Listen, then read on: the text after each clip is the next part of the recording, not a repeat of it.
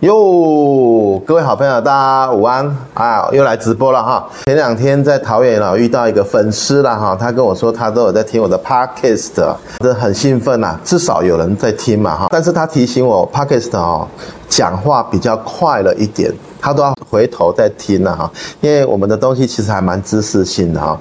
像我在读书，我觉得对我有很大的一个帮助，就是我读完书，然后我为了要直播，我又回去呃画了一些重点，又读了一遍啊，就印象深刻。那这本书呢，我觉得可以介绍给大家，因为我看完后段半的时候，我就马上很兴奋，我买了。两本书送给啊我认识的艺术家，他们看了也很有感觉。等一下我们来提一下。他说呢，艺术家要闯出一点名堂啊，他对于他的展出的地点跟展出的量是有很大的关系的啊。而且呢，啊在推广上面呢，比较容易有机会被伯乐看见。的结论是这样了啊。史上最出名、最多经典名作的。艺术家当中，大多是创作数量多到惊人的作品啊，他作品要很多，然后之后才会出现代表作，这是里面的建议啊。透过大数据发现，伯乐其实就是制造很多的机会啊。里面有几段我觉得蛮有意思的。他说，艺术的好坏不容易衡量啊，门外汉很难判定。啊，艺术的好坏，那有的时候连艺术的评论家呢，有的时候也说不上来啊。哈，举两个例子啊，他说呢，啊，有一个记者就说服呢全球知名的小提琴家，叫做约夏贝尔，就假装呢这个以前 YouTube 应该大家有看过嘛，啊，约夏贝尔，他就假装呢是街头艺人，在华盛顿的地铁演奏。各位知道发生什么事吗？有一零九七人经过，只有七个人停下来聆听。哈，正常他在演奏会的时候，这票门票很贵的哦。可是他当做假扮的街头艺人演奏的时候，有一千多人经过，只有七个人停下来聆听。啊，还有另外一个例子是这样啊，有个大胆记者找了四岁的黑猩猩作画，做什么画？做现代画，因为黑猩猩只会做现代画嘛。现代画的意思就是跨博艺术了哈，呃，这，有一点层次啊，跨博啊那了哈。结果竟然获得艺术家的。一致好评了啊！我们前一阵子也发生过嘛，AI 刚出来的时候，有人拿 AI 的作品去比赛，啊，也得奖了啊！所以艺术的东西是很难讲的。第二个例子呢，蒙娜丽莎的微笑，其实这个画作是出名是一个很难预料的一个意外了哈。这幅画呢，我们在呃。罗浮宫，我有去罗浮宫看过。你知道罗浮宫哦，那进去哦，如果真的要停留下来看每一幅画的故事，每一幅画的一些作品，大家仔细看的话，两三天是看不完的。我们我记得我们那那天去是一整天啊，别我们用耳机啦，看那个它会有中文翻译。哦，我是比较喜欢那个。大幅的战争的那种、那种、那种，我会多看一回，看一下他的故事。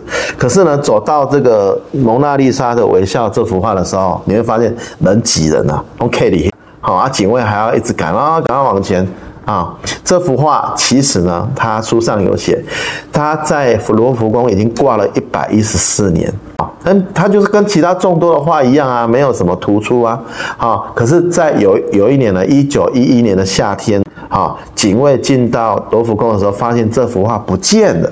好，后来呢，隔天就登上新闻版面，哈，头条版面，全世界都看到了这幅画就出名了，大家都在讨论这幅画跑去哪里了。有人怀疑呢，是因为爱爱上这幅画的小男生把它偷走了啊。有人怀疑呢是什么？反正这传闻不断了，传了整整两年，这幅画终于找到了。好，那后来这这幅画就变得很有名，很多人去研究它啊。所以呢，这个蒙娜丽莎莎的微笑这幅画，事实上它是在众多画里面并不是那么突出的啊，是因为某个意外的事件。那书上有写到一个创业的故事，我觉得蛮喜欢，而且我也是他的爱用者，叫做 Airbnb 啊。他说呢，创业其实要成功了，遇到他说。创造好运比遇到好运更重要。哈，Airbnb 就像我们认识的很多的公司，哈，中间很多困难，也曾经差一点倒闭。啊，他的故事大概是这样，书上写的比较仔细了啊。他说呢，有一对室友，一个叫 Brian，一个叫 Joe 啊，这两个人呢在艺术学院相识啊，后来失业了。那有一次呢，在旧金山举办了一场重要的设计博览会，啊，他就发现呢旅馆都被订满了。他们两个就突然想到一个 idea，就说：那我们何不把我们公寓里面的这个充气床，好，然后出租给那些找不到地方住的房客，并且提供早餐给他们。啊，Airbnb 他们的一开始的创业就是这么简单，后来这样就成功了？当然没有啦。后来他们要成立网站啊，写程式，两个人就开始负债啊，卡债，听说两个人都超过两万块美金以上啊。后来是怎么样？后来不得已，然后就开始修当修帮哈。有一次呢，就想说来卖卖麦片，结果麦片卖的大好，哦，就把他的债务清掉了。可是这也不是。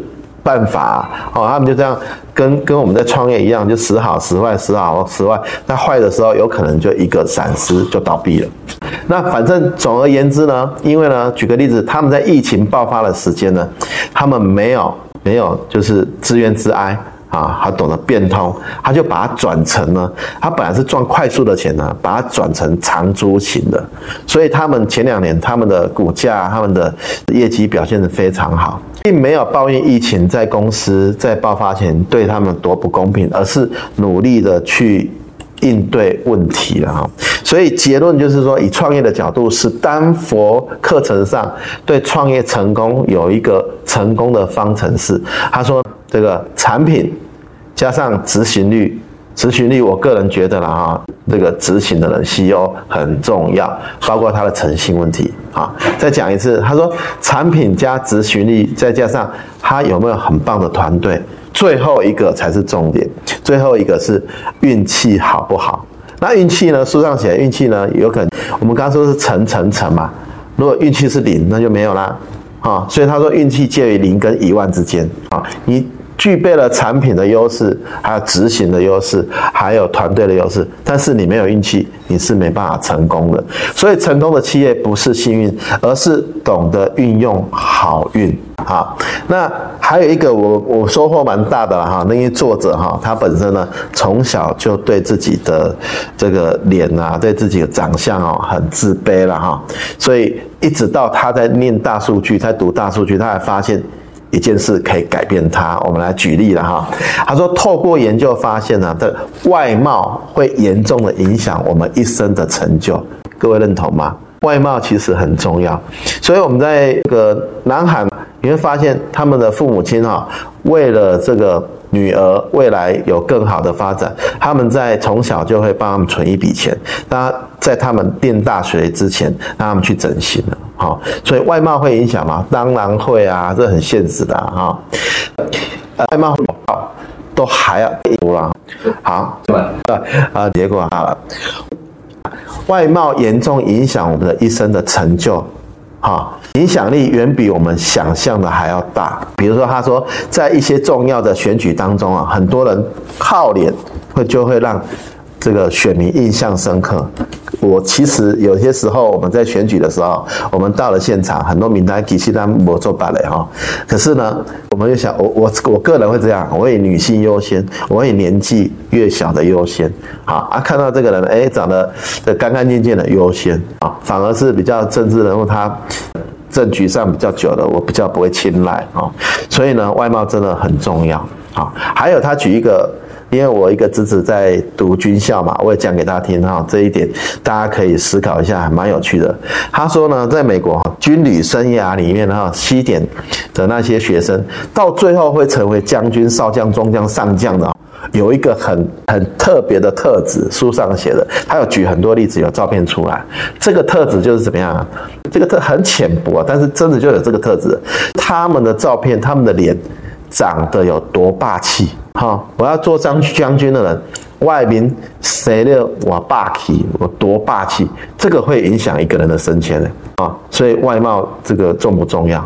好，回到作者，作者就说他从小就很自卑，那他，他懂得这个知识之后，他就发现，嗯，那这样好好了，我来把自己装扮一下，哈，把自己弄了很多造型，透过大数据分析，他发现呢。有一个造型是对他最有利的，哈，他他就开始选择啊，都要戴眼镜，然后留胡子，这样是最容易让人家亲近，最容易让异性喜欢的这个镜。啊，像我去欧洲旅行呢，我也故意留胡须，因为他们会把我当做当地人，因为这个欧美人士他们留胡子是蛮正常的了哈。OK，在最后我们来做一个结论了哈，那里面其实也写一个我我看着很喜欢，在人类在什么样的状况之下是会得到最快乐的一个心情的哈啊，它里面有写到在什温度几度啊，在什么天气之下，在什么环境之下做什么事情。是是一个人最快乐的时光，这一点，请各位买书来看。我不是作者了哈，我没有也没有这个可以抽到版费。不过这一点蛮蛮适合，哎，如果你有兴趣的话，可以买这本书来看。那我们这本书就分上下两集，这是下集的部分。我今天的分享就到这边，谢谢大家，谢谢。